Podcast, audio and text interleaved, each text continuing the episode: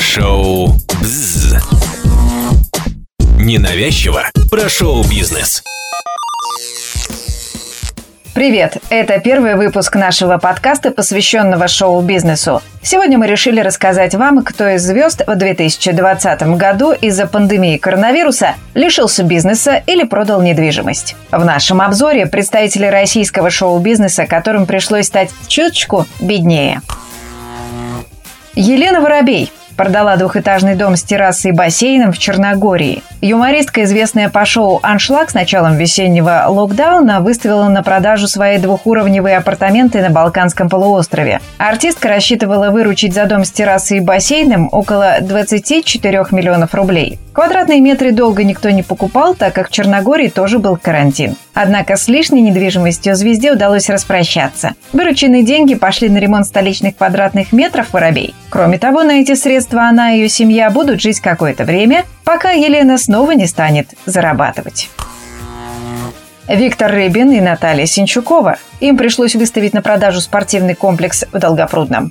Одна из самых крепких пар отечественного шоу-бизнеса Виктор Рыбин и Наталья Синчукова, помимо того, что дают концерты, занимаются еще и теплоходным бизнесом. В этом году артисты вынуждены были приостановить свою предпринимательскую деятельность. Арендовать теплоход, который в свое время солист Дюны приобрел для проведения свадеб, никто в период пандемии не хотел. Другие сбережения певца ушли на строительство спортивного комплекса в Долгопрудном, который звездам тоже пришлось выставить на продажу. Недострой стоимостью стоимостью 129 миллионов рублей не покупали, и в какой-то момент Виктор понял, что у него в кармане всего 31 тысяча рублей. Однако многочисленные друзья пары не оставили их в беде, предложив и деньги, и продукты.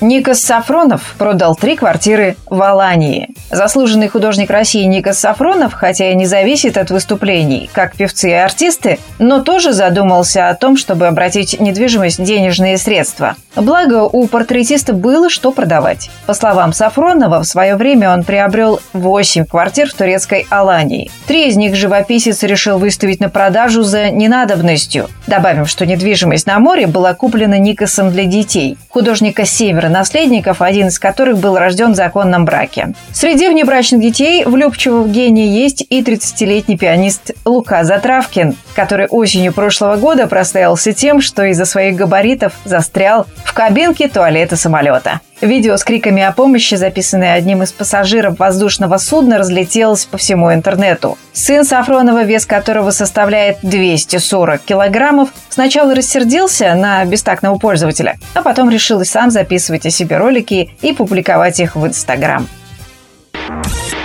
Шоу «Бзз».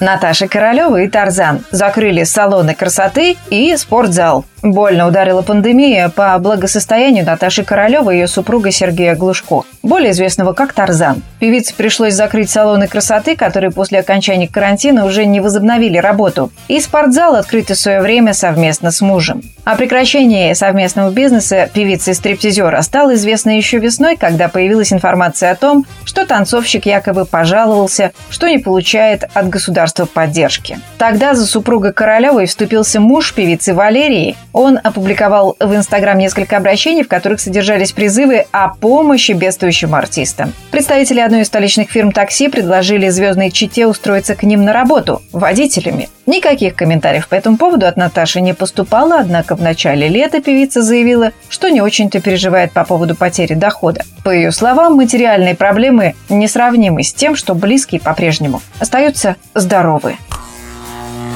София Ротару продает свой отель в Ялте. 73-летней Софии Ротару тоже пришлось подстроиться под современные реалии. Дело в том, что звезда российской украинской сцены не захотела снижать стоимость своих выступлений. Между тем, гонорары у Софии Михайловны приличные. За один только концерт артистка может получать до 4 миллионов рублей. Кроме того, известно, что все расходы по доставке и размещению знаменитости принимающая сторона, как правило, берет на себя. А это еще около 2 миллионов рублей. Не каждый организатор готов взять на себя такую финансовую ответственность, но исполнительница предпочла распрощаться со своим отелем в Ялте, чем с требованиями по оплате своего труда. Появилась информация, что крымская гостиница «София Ротару», которая называется «Вилла София», выставлена на продажу. Предложение находится в закрытом доступе. С заинтересованными клиентами связывается представитель владелицы. стало известно, что отель, в котором останавливались многие звездные друзья Софии Михайловны, в том числе Борис Моисеев, предлагает купить за 25 миллионов евро. Бизнес певицы может принести покупателю неплохой доход в будущем, ведь самый недорогой номер в отеле «Ротару» стоит 16 тысяч рублей за сутки, а люкс – 80 тысяч. По неподтвержденным пока слухам, «Ротару» также собирается продать и свою квартиру, которая также находится в Ялте.